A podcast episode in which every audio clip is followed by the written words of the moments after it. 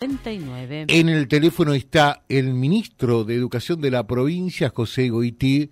Le agradecemos la diferencia de atendernos. Eh, ministro, ¿cómo le va? ¿Cómo anda? Buen día. Buen día, bien, muchas gracias. Bueno, después del encuentro paritario del último martes con los docentes, eh, usted que de esto sabe, ¿qué sensación quedó? Estamos complicados, ¿no?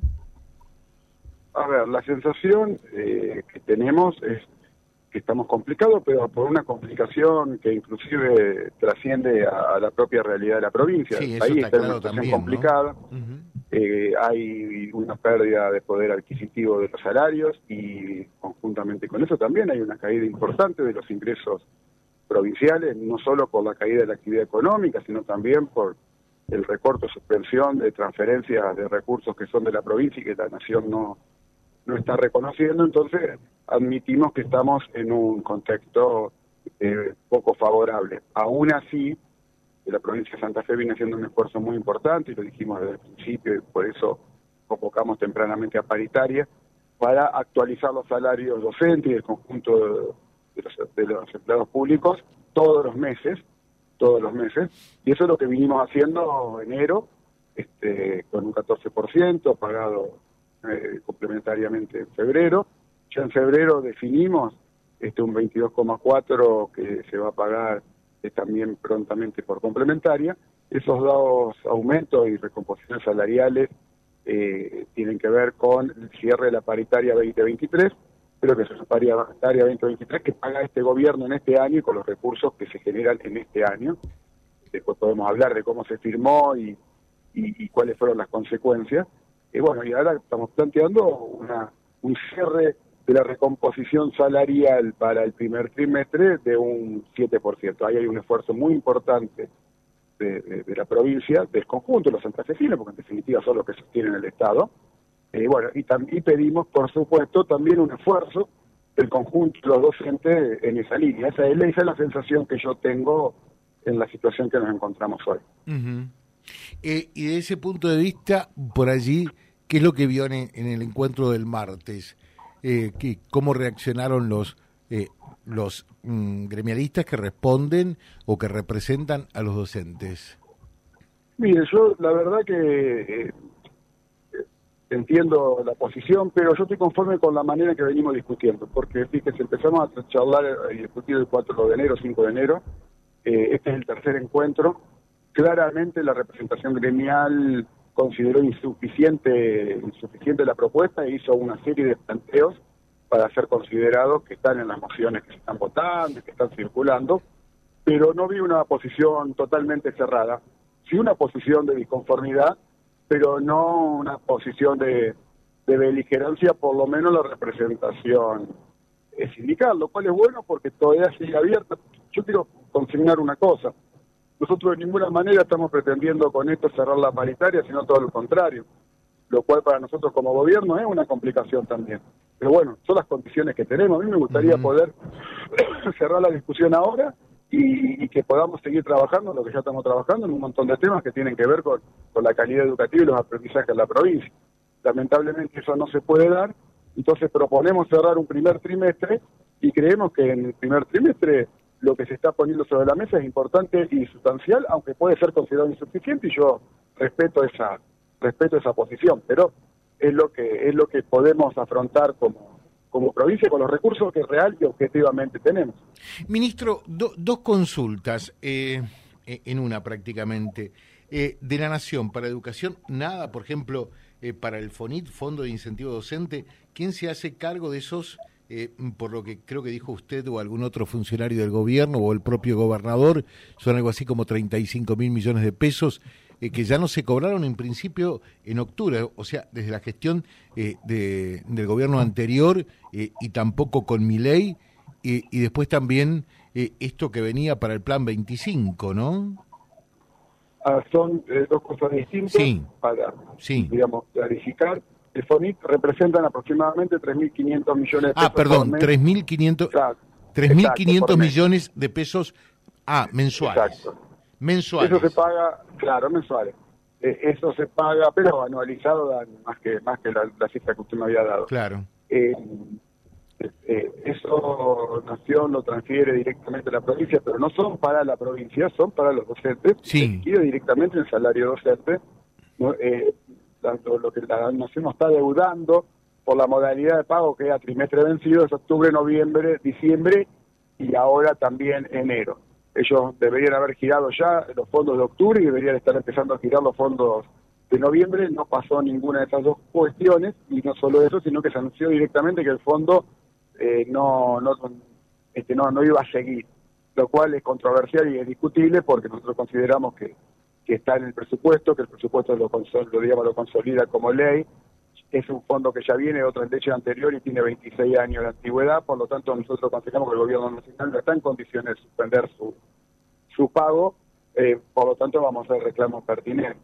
Y lo mismo pasa con la hora más o la hora 25, que es un acuerdo que se firmó con el gobierno anterior, pero que también tiene fuerza de ley por haberse incorporado en, acuerdos paritarios, y el gobierno debería estar obligado a transferirlo, eso no lo ha transferido, nos está debiendo enero y febrero, y la provincia hasta ahora vino haciéndose cargo eh, de cubrir esos esas erogaciones, asumiendo que esas erogaciones representaban una deuda que la tiene para con la provincia. Como no hay un reconocimiento de la deuda y no se giran los fondos correspondientes, nosotros no lo podemos seguir sosteniendo, entonces para ser claro, el FONIN no, no lo podemos pagar, eh, porque en realidad, eh, digamos, es una responsabilidad directa de la nación, y la hora más, hora 25 para nuestra provincia, eh, esperamos hasta último momento para definir su continuidad ante la no confirmación de, que la, digamos que se va a pagar y ante el hecho concreto de que no se pagó, tuvimos que informar a las escuelas a nuestro pesar de que no tiene continuidad por lo menos para el mes de marzo. Eh, perfecto. ¿Y, ¿Y, ese fondo de incentivo docente, eh, cuánto representa de porcentaje eh, para, para el salario de un docente, de un maestro? Y, y, qué es lo que va a pasar? Porque en definitiva, si, si la nación lo deja de financiar, lo deja de pagar, ¿qué, ¿qué, pasa? ¿Se hace cargo la provincia también de eso? a dos cuestiones. Primero, eso es una suma fija, entonces variable el porcentaje. En nuestra provincia varía aproximadamente entre un 3% hasta un 9% de, del sueldo que se cobre. Eso inclusive es muy variable de nación. En otras provincias representa entre el 10 y el 20%, o sea que tiene un impacto mayor porque tenemos que tener en cuenta que la provincia de Santa Fe es de la que mejores sueldos paga, está bien, bien arriba en, los sueldos, entonces hay provincias donde el impacto de la familia es mucho mayor. Eh, nosotros no, no solo que no nos corresponde, sino que no tenemos los recursos para pagarlo, porque pusimos todos los recursos de manera genuina y transparente eh, en los aumentos que fuimos dando a lo largo del año. Y este, por lo tanto, eh, en realidad lo que este, queda sucede es que la Nación acumula una deuda de nuestra perspectiva con los propios trabajadores y docentes, que nosotros obviamente vamos a reclamar. Claro, y, y se va a pagar en la medida que la Nación gire. Tal cual, exactamente. En cuanto la nación gire los fondos, nosotros automáticamente, por planilla complementaria, y lo pagamos a los docentes. Eso es prácticamente automático, lleva un tiempo, un tiempo que son los tiempos administrativos, pero se paga de manera directa, tanto el FONIT como la hora 25, que de continuar eh, la vamos a sostener, obviamente. Pero por ahora no. Tras idas y venidas, marchas y contramarchas, ministro Goití, eh, mm, va a haber paritaria a nivel nacional, que lo único que sirve es para fijar un piso, creo que Santa Fe está muy por sobre el piso eh, del salario docente, ¿no? Sí, sí, a ver, eh, la paritaria nacional tiene un valor, el valor es poner un salario de referencia, en algunas provincias es muy importante porque inclusive este, hay un fondo compensador que complementa eh, aquellas provincias que no llegan a ese sueldo básico eh, de referencia que fija la paritaria, Santa Fe está muy lejos de eso porque los sueldos en Santa Fe superan ampliamente ese piso, pero bueno, pero es una instancia importante porque implica tener también una mirada un poco más federal e integrada del sistema educativo nacional. ¿Y, qué piensa? usted tiene contacto con, eh, con, con, la parte de educación de la nación, eh, con esto que van a declarar eh, a la educación un servicio esencial, de no paros, de, todas estas idas y venidas. ¿Cómo, ¿Cómo, es el contacto? ¿Cómo es la relación suya con las autoridades educativas nacionales? la, nación, la relación nuestra como educación de Santa Fe y la mía personal con la autoridad educativa de la Nación es muy buena. Nosotros siempre hemos tenido muy buena recepción eh, de la Secretaría de Educación, tocante de la Ministerio, tenemos muy buena recepción del secretario general del Consejo Federal de Educación. Siempre que fuimos nos hemos puesto de acuerdo y siempre han expresado su voluntad de no solamente continuar los fondos educativos, sino de eh, acrecentarlos. Tenemos una muy buena sintonía con respecto a la agenda educativa. El Consejo Federal de Educación que tuvimos hace 15 días fue muy bueno en cuanto al consenso amplio y unánime que tuvimos las 24 jurisdicciones en torno a una política central como la alfabetización y que y que la provincia de Santa Fe viene sosteniendo firmemente, pero lamentablemente esa buena sintonía que hay con el área de educación de la nación se trastoca cuando se van a otras áreas este, del gobierno nacional que no van en la misma sintonía, en la misma línea. Entonces, para ser más concreto, hay muchos fondos que ya están eh, ordenados, que ya están pagados, eh, digamos, mandados a pagar por parte de la Secretaría de Educación de la Nación y que están retenidos en las áreas de economía que no efectivizan los pagos.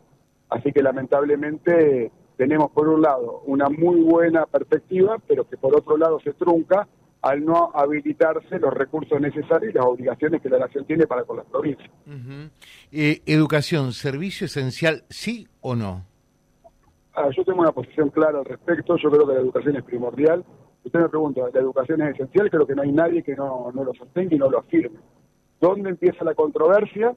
Es si consideramos a la educación como un servicio.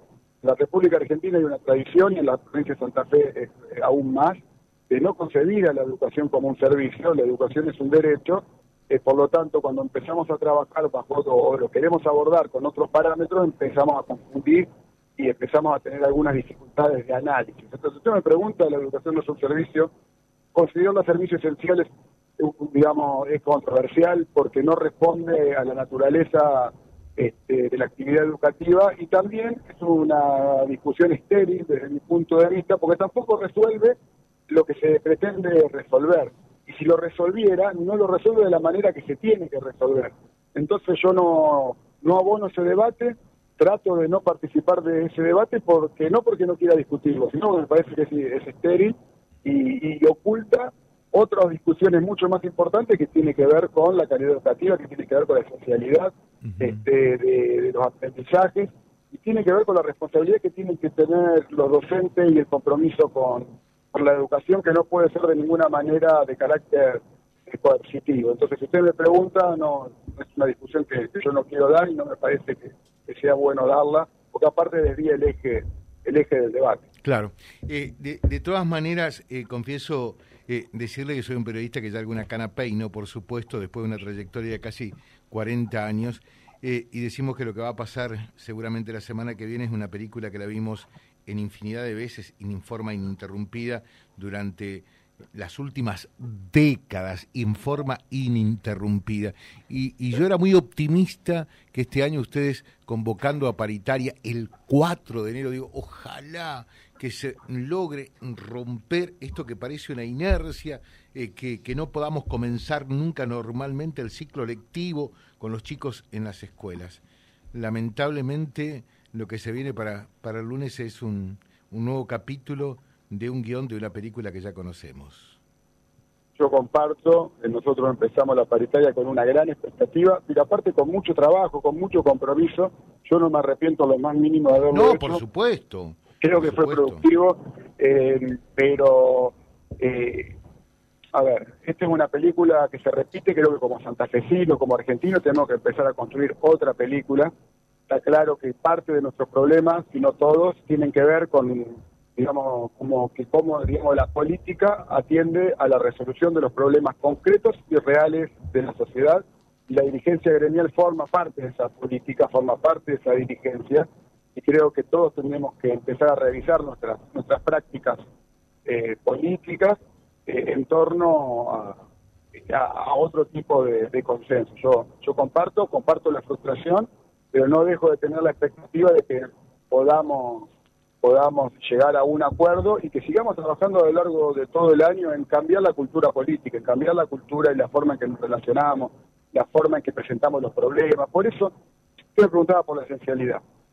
Eh, vamos a estar discutiendo un año la esencialidad, sí, esencialidad, no, servicio, sí, servicio, no, y, las cosas pasan por otro lado. Esa es la verdad. Está y, claro. y, si mañana, y si mañana sale la esencialidad y vamos a discutir y cuánto es el porcentaje, un 25, un 50, un 75, y qué hago con el 50% de los chicos que no tengo la escuela. Usted se da cuenta que estamos siempre discutiendo eh, lo, lo, tangencial, lo, que rodea el problema y nunca vamos al problema de fondo. Pero bueno, eh, hay que intentar ir a, la médula de las cosas y cambiar la cultura y cambiar la forma en que aún los docentes, porque yo soy docente, nos percibimos y cuál es nuestra función en la sociedad. Me parece que pasa por ahí el debate. Perfecto. Eh, dejamos un saludo, ministro, muy atento por estos minutos. Nos gustaría seguir charlando, pero sabemos que tiene también eh, una agenda completísima de temas.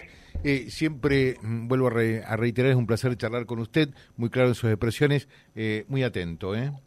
No, no, muchas gracias a usted. Para mí también es un gusto hablar con usted y su audiencia. Muchísimas gracias. Muchas gracias. El ministro de Educación de la provincia, José Goiti, eh, hablando y por lo tanto es la voz autorizada, la voz oficial del gobierno provincial eh, para la situación docente y lo que está pasando.